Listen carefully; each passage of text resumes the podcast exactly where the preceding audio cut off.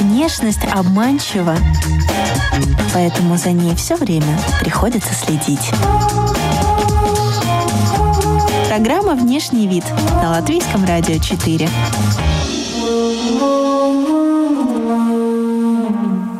Здравствуйте, дамы и господа. Вы слушаете программу «Внешний вид». У микрофона Алиса Орлова. Сегодня в выпуске. Бальные танцы – возможно, самый нарядный спорт, где внешнему виду и артистизму уделяется особое внимание. Мода на паркете – наша тема сегодня. И в темпе вальса давайте начнем. С нами тренер по спортивно-бальным танцам Александр Гулько. Александр, здравствуйте. Расскажите немного о себе. Э, здравствуйте. Меня зовут Александр Гулько. Я тренер по спортивным бальным танцам судья международной категории, организатор международного ежегодного турнира «Мирада Кап» и член президиума Федерации спортивных танцев Латвии. Как сейчас вы живете в профессиональном плане? На самом деле за последний год отменилось очень много турниров.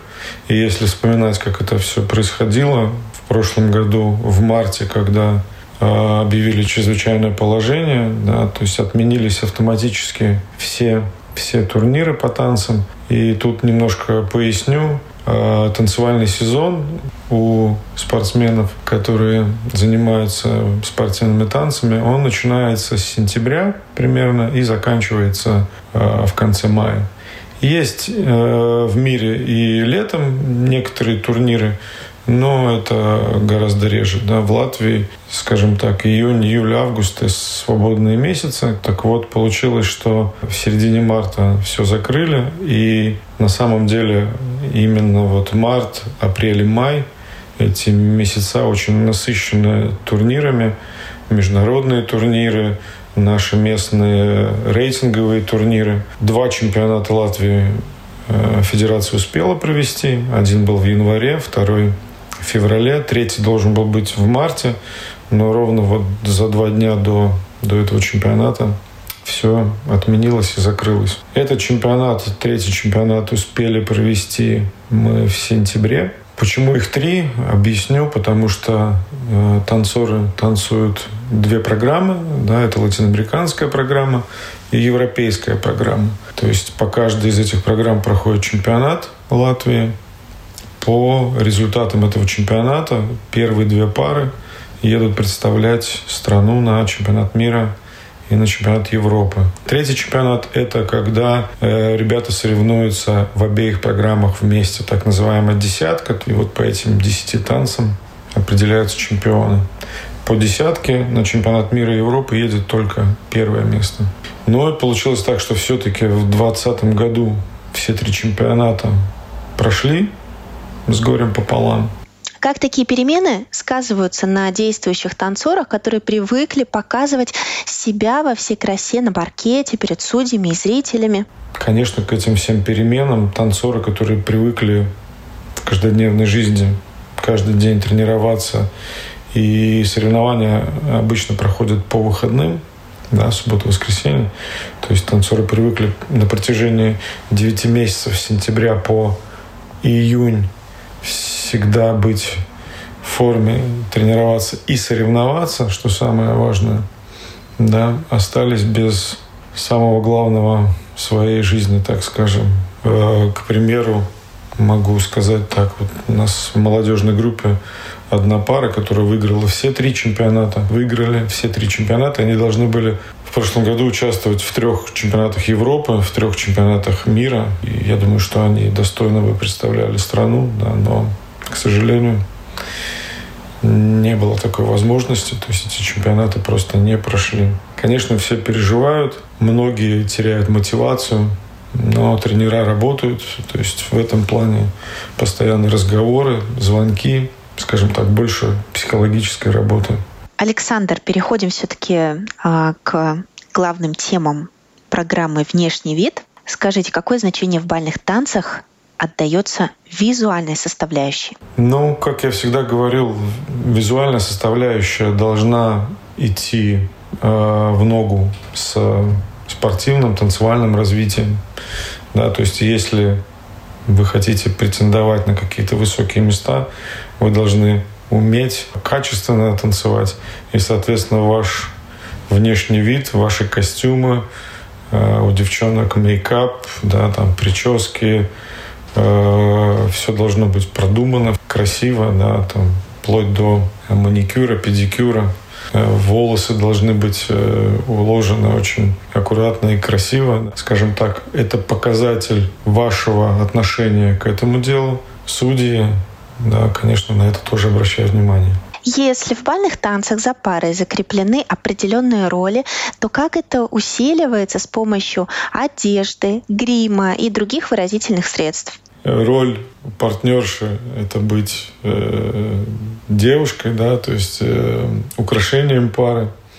Ну, естественно, я не, не хочу сказать, что она не должна быть э, качественным спортсменом, да, но конкретной роли, ну, может быть, только в танце по Садобль, да, где э, партнер играет роль Тореадора, да, а партнерша роль плаща, или в каких-то моментах там роль быка, но главная роль – это роль партнерши, у партнера роль партнера, то есть он должен быть э, мужественным, брутальным.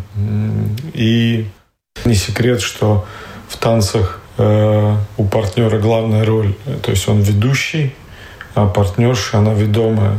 Да, то есть есть, конечно, элементы, где партнерша тоже проявляет инициативу. И последнее время об этом говорится все больше и больше. В европейской программе, особенно когда партнерша должна быть скажем так, принимать участие в мощности движения во всех этих элементах не меньше, чем партнер. Но место на площадке, как направление, куда двигается пара. Э, многие элементы, которые танцуются, это, конечно, ведение от партнера. И чаще всего, скажем так, у партнера может быть хореография шагов чуть проще. Да, девочки всегда жалуются, вот у нас все там сложнее гораздо, но у партнера другие задачи. Как говорят, на вкус и цвет товарища нет, да, но бывает так, что ребята где-то переусердствуют, Э, девушки с такой, как мы говорим, э, боевой раскраской выходят на площадку, да, какие-то костюмы, ну, может быть, где-то чересчур вызывающие, скажем так, безвкусные, да, но это уже проблема, скажем так, всей команды, да, то есть э, взрослые ребята сами себе придумывают имидж, да, ну, естественно, с помощью тренеров, да, ребята помладше,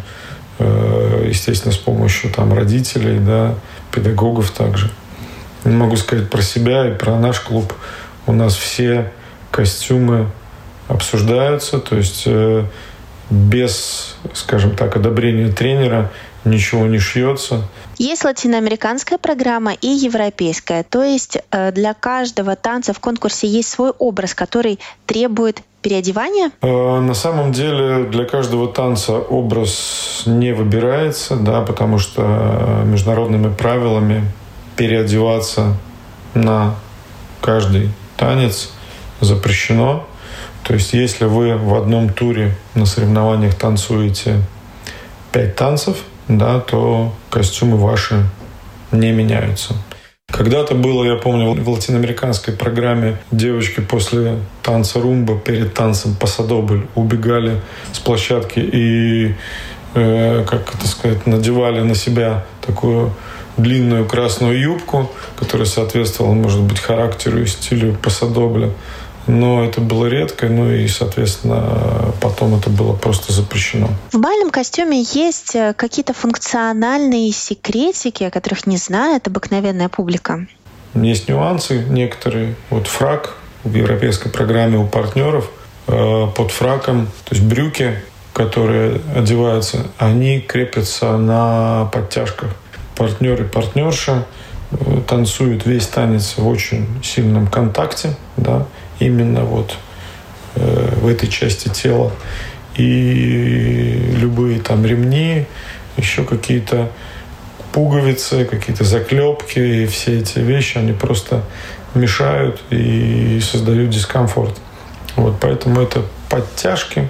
Ну, другие функциональные моменты, ну, никаких потайных там карманов. Самое главное, наверное, функциональность – это в самой ткани, то есть именно материал, из которого шьются костюмы, потому что они сейчас э, в современном мире гораздо легче, э, ткани очень дышащие, да, то есть э, организм может спокойно дышать, но не как в свое время.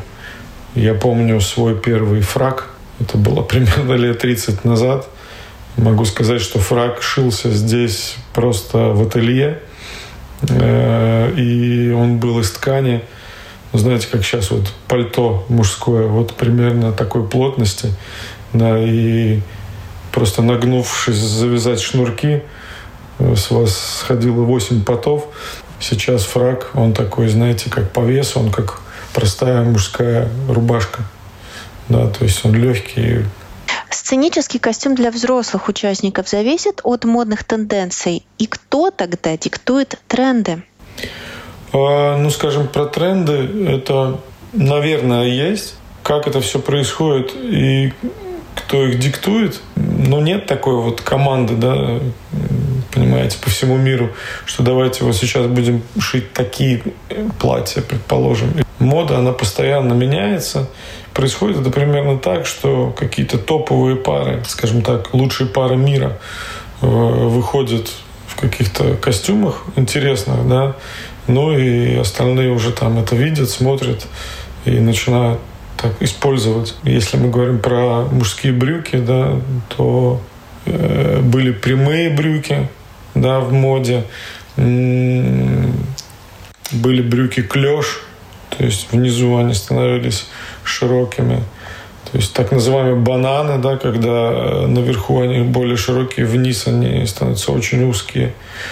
Вот. И эта мода, она, как говорится, идет по кругу все время, да и приходит и уходит. То есть у меня сейчас ученики танцуют вот сейчас в таких брюках, в которых танцевал я, скажем, там лет 25 назад. То есть такого покроя, такого стиля. На самом деле все смотрят больше на то, что подходит именно конкретно этому человеку.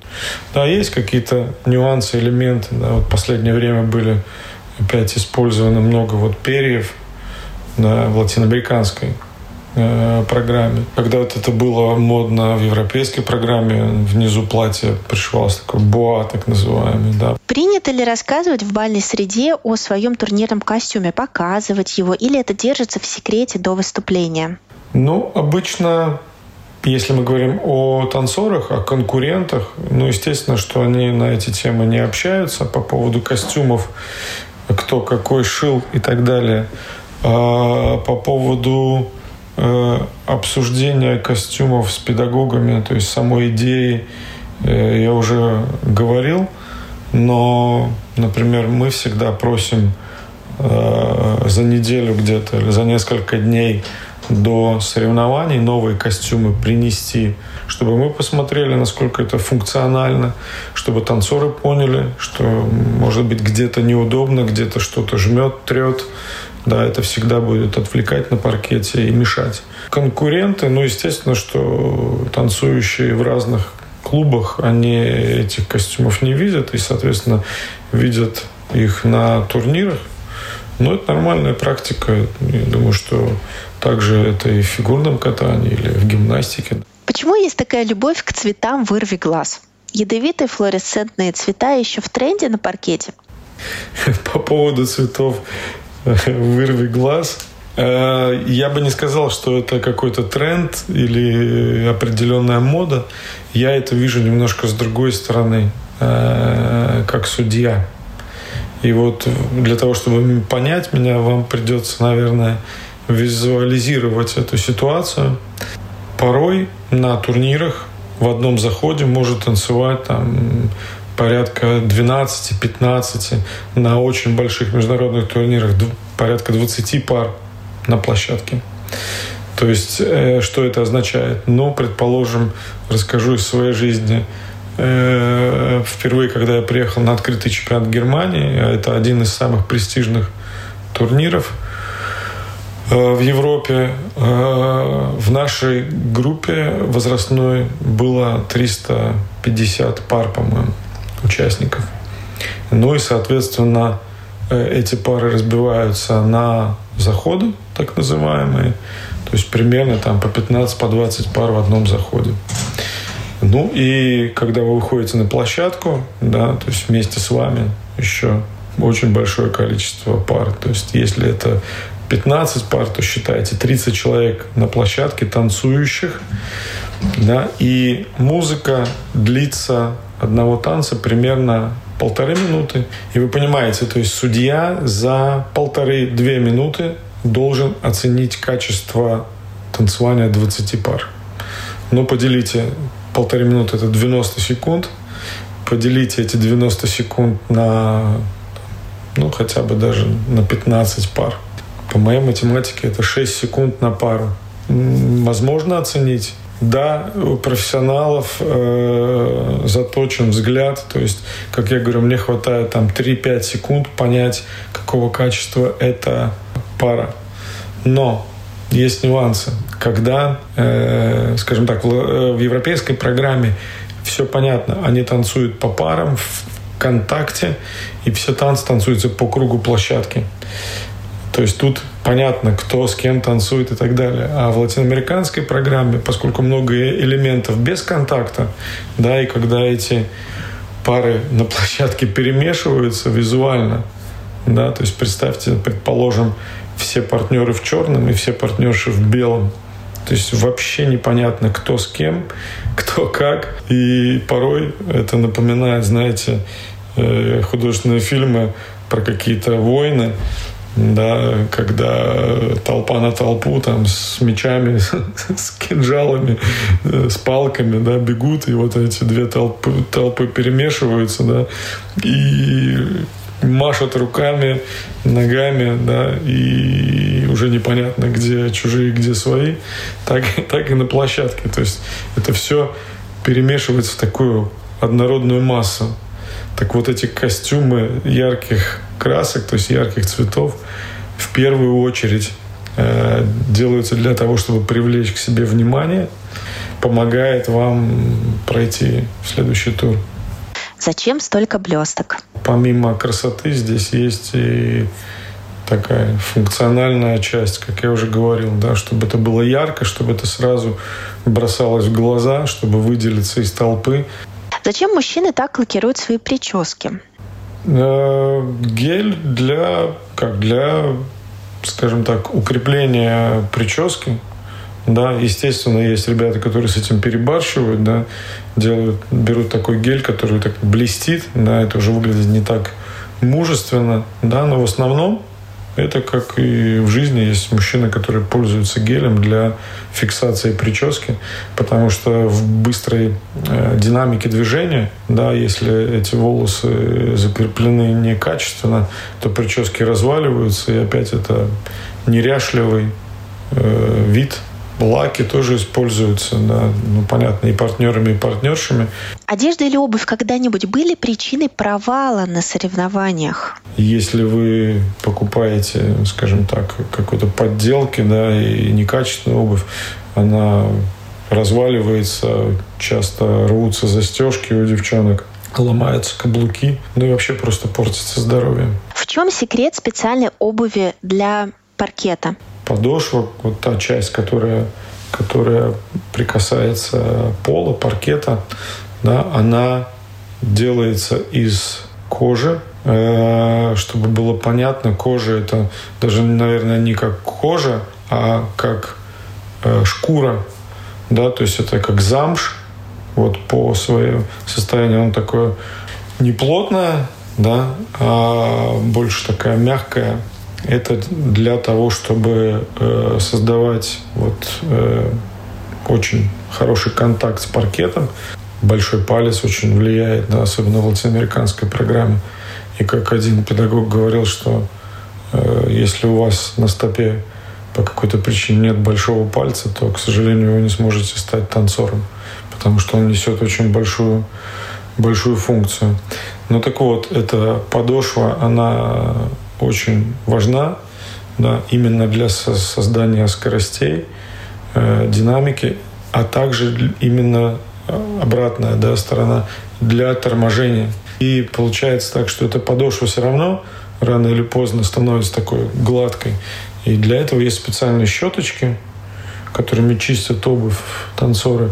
Она такая, знаете, с железными такими гвоздиками, так скажем, да, то есть их так много-много, они рядышком находятся, то есть острые железные такие прутики, да, которыми вот эта подошва опять чистится и расчищается до вот этого опять такого рыхлого состояния, чтобы она была не гладкой, а именно такой шершавой. Э, следующий нюанс это, наверное, э, сама пятка, да, то есть там в обуви очень плотная часть туфли, которая будет держать вашу пятку очень стабильно. Под э, подъемом стопы есть супинатор, который будет эту часть стопы держать достаточно крепко. А вот дальше, вперед, то есть там, где подушечка стопы, там подошва, наоборот, очень мягкая. Она, ну, чтобы люди себе представляли, это, наверное, как чешки. Если внешность — это послание, то что вы скажете миру сегодня? Здравствуйте еще раз. Вы слушаете программу «Внешний вид. Мода на паркете». Наша тема сегодня. Попрошу гостя немного напомнить о себе. Здравствуйте. Меня зовут Александр Гулько. Я тренер по спортивным бальным танцам, судья международной категории, организатор международного ежегодного турнира «Мирада Кап» и член президиума Федерации спортивных танцев Латвии. И мы переходим к следующему вопросу. А обувь по бальным стандартам должна быть какой? И кто-то проверяет э, высоту каблука, например, замеряет?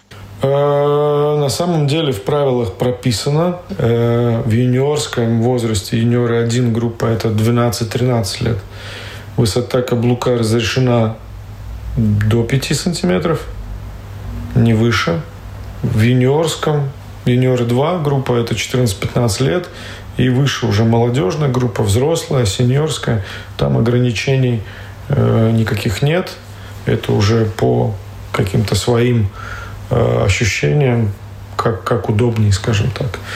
Э, есть девчонки танцуют на каблуках 7, 8, 9 и выше, может быть. Получается, что и поскольку в правилах это все описано, судья, главный судья, который отвечает за вот как раз-таки все эти нюансы, судья главный смотрит, э, не нарушаются ли правила по костюмам. Соответственно, мейкап, который разрешен только с 14 лет. До этого нельзя, да, но есть мамы, которые своих девочек пытаются накрасить, да, то есть и судья должен э, это замечать и, скажем так, э, реагировать. Э, также, если видит судья, что, на его взгляд, этот каблук превышает высоту, да, то, соответственно, пара между танцами подзывается главный судья, ну и просто линейкой замеряется есть ли на соревнованиях э, штатный портной, который сможет зашить одежду в случае необходимости? Ну, как такового штатного портного нет. Чаще всего какие-то нюансы, если где-то что-то отрывается, это уже сами танцоры, или если это ребята помоложе, то это родители, которые пытаются устранить эти все неполадки. Бывает, да, где-то рвутся платья, рубашки, но всегда в наличии надо иметь нитку, иголку.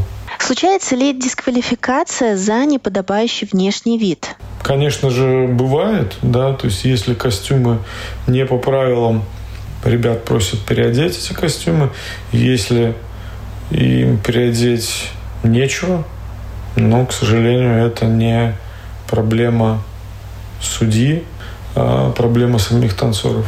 Но чаще всего у танцоров есть запасные костюмы. Но это, опять же, никто с первого раза не дисквалифицирует. Обычно это заканчивается предупреждением. Вспомнил один случай такой курьезный был на соревнованиях. Э, работая на одном из турниров э, главной судьей, э, заметил одну вещь, когда пары вышли на паркет, у одного мальчика на голове резинками такими была прикреплена GoPro камера. Э, пришлось остановить соревнования. Понятно было, что ребенок сам себе это на голову не надел. Вот, и как оказалось, да, мама купила камеру, Ей, наверное, хотелось посмотреть, как выглядят танцы изнутри, то есть глазами сына. Это так было забавно, повеселило всех зрителей, повеселило э, судей, организаторов. Сколько по времени нужно ждать, пока будут сконструированы и сшиты костюмы для бальных танцев? Ну, это такой интересный вопрос, да. Э, как все мы говорим, как, как заранее бы до турнира ты не пришел к портнихе со своими идеями и желанием сшить костюм, всегда он будет шиться в последнюю ночь. Но это уже как анекдот. А на самом деле ну, надо все делать заранее, просто чтобы не было нервов, стресса и спешки. Портнихи берут много заказов, и часто они эти сроки всегда ну, в эти сроки не вкладываются, да, то есть это все затягивается, поэтому я всегда предупреждаю. Вначале выбирается ткань, соответственно, да, потом идут какие-то наброски, да, и каждую примерку просим снимать на видео или фотографировать.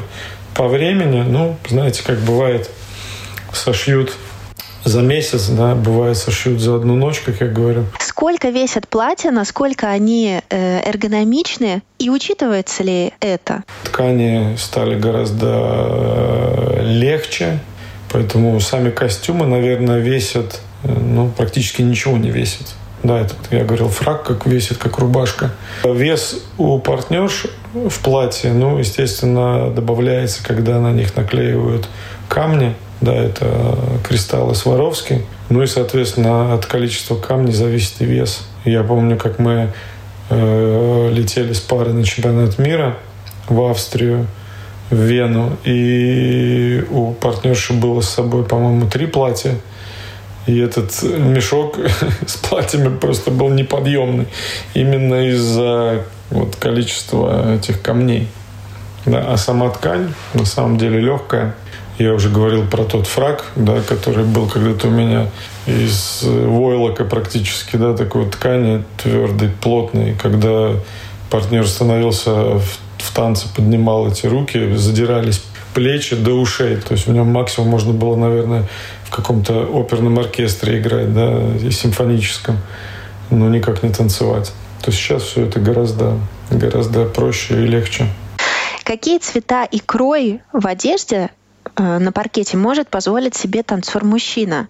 Почему партнеры зачастую в черном? Когда-то была мода и шили костюмы, то есть под цвет платья партнерши.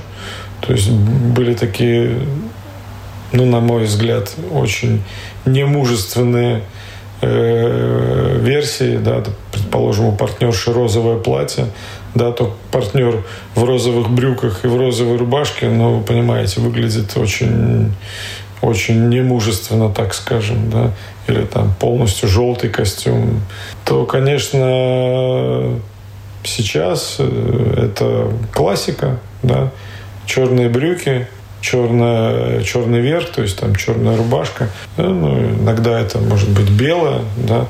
Я в своей танцевальной карьере использовал вот эти сочетания, да. Да, было у меня пару рубашек под цвет э, платья партнерши, но это так, без, без фанатизма, как я говорю. Был период, когда партнеры очень много использовали тех же самых кристаллов Сваровски, да, и это выглядело, как я говорил, уже похоже было на новогоднюю елку и также было в этом мало брутальности, то последние годы вот тенденция именно мужественность, а если на турнирах на паркете оказываются пары в очень похожих нарядах? Чаще всего это цвет, да, иногда бывает э, в одном заходе выходят пары, там, предположим, 10 пар, и из них 8, не знаю, розовых, да, то в следующем туре обязательно, э, ну, тренера это видят, да, э, дают сигнал, соответственно, парам или там родителям, если это дети, э, танцующие, что надо обязательно переодеться, да, чтобы опять не сливаться, как я уже говорил, говорил ранее. По поводу каких-то курьезов и казусов, да, на самом деле было разных, много ситуаций, да. Вот в голову приходит один турнир в Польше. Э, в финале э, было две пары из Латвии, да, э, и, и что самое главное, два партнера из этих пар, они два лучших друга э, были, и они примерно одинаковый комплекции, одинакового роста перед финалом, пока они отдыхали, сняли свои фраки, повесили там на э, спинки стульев, сидели, отдыхали. Ну и тут ведущий объявляет, что надо выходить на паркет. Они быстренько вскакивают, все выходит на площадку, начинают танцевать. А я как-то смотрю, и мне что-то кажется, что что-то не так. И где-то к середине танца я понимаю, что они просто похватали не свои, а вот друг друга фраки. То есть э, в этом, может быть, и не было бы никакой проблемы, поскольку я говорил, что они одинаковой комплекции там, и роста. Но на фраке, на спине фрака номер. Э, каждый номер прикреплен к конкретной паре да, как у любого спортсмена есть свой, свой номер. Как оценивается допустимость полупрозрачного или открытого наряда в бальных танцах у взрослых спортсменов? Это выверено до сантиметра? И как регулируется этот э, вопрос, э, связанный с оголенностью? Э, на самом деле в правилах очень четко описано. Да, то есть прозрачные ткани должны быть если говорим о детском танцевании, эти прозрачные ткани, то есть как так, так называемые сеточки, могут быть, но они должны снизу быть продублированы плотной тканью такого же цвета. Ну, то есть это получается просто как декор. Э, прозрачная ткань может быть вот без этой подкладки только на руках, начиная от плеча, да, и вот к запястью туда у взрослых э, эта ткань может быть прозрачной, но опять же, э, там четко прописано в каких местах. То есть э, в интимных частях тела, да, то есть это там, где низ купальника, лиф, да, то есть на, наверху, там прозрачных тканей быть не может по правилам. И прописано еще, что если вы используете есть ткани цвета тела, да, то есть э, телесного цвета, то если вы используете такую ткань, она должна быть сверху полностью покрыта вот этими камнями или блестками или какими-то другими элементами, да. Бальные танцы ближе к высокой моде? Ну, на самом деле, бальные танцы очень близки к высокой моде, да, потому что каждое платье – это индивидуально, так же, как ну, насколько мне известно, в высокой моде, да, есть. Это штучный товар, да.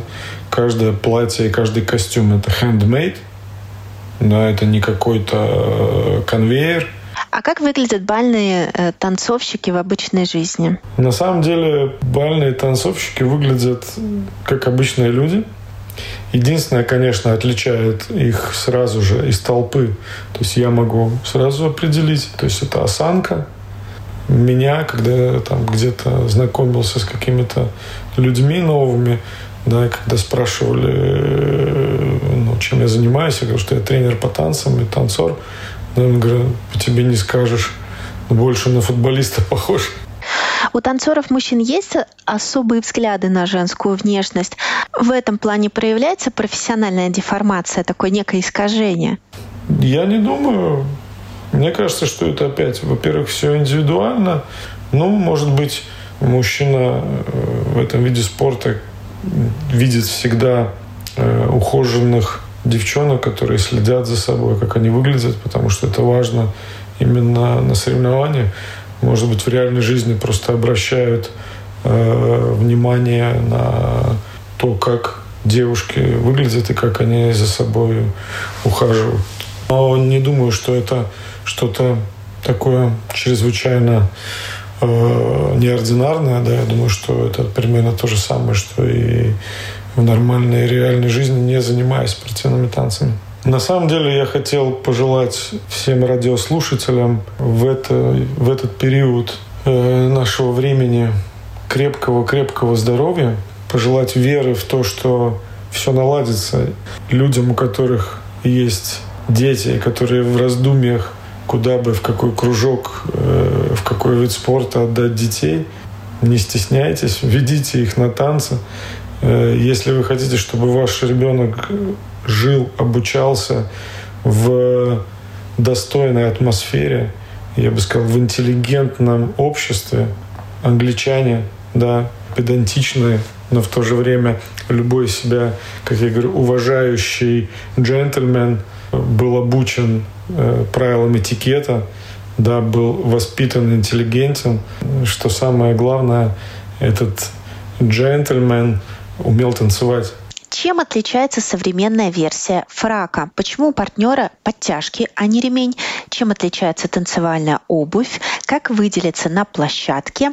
Есть ли дисквалификация за откровенные наряды? Сегодня с тренером и судьей Александром Гулько мы говорили о том, какие требования к костюмам есть в спортивно-бальных танцах. Узнали много нового о моде на паркете. Если внешность — это послание, то что вы скажете миру сегодня? Вы слушали «Внешний вид». Мы выходим в 10.10 на Латвийском радио 4 и в подкасте на ваших любимых платформах. До новых тем, до новых трендов, до новых встреч в эфире.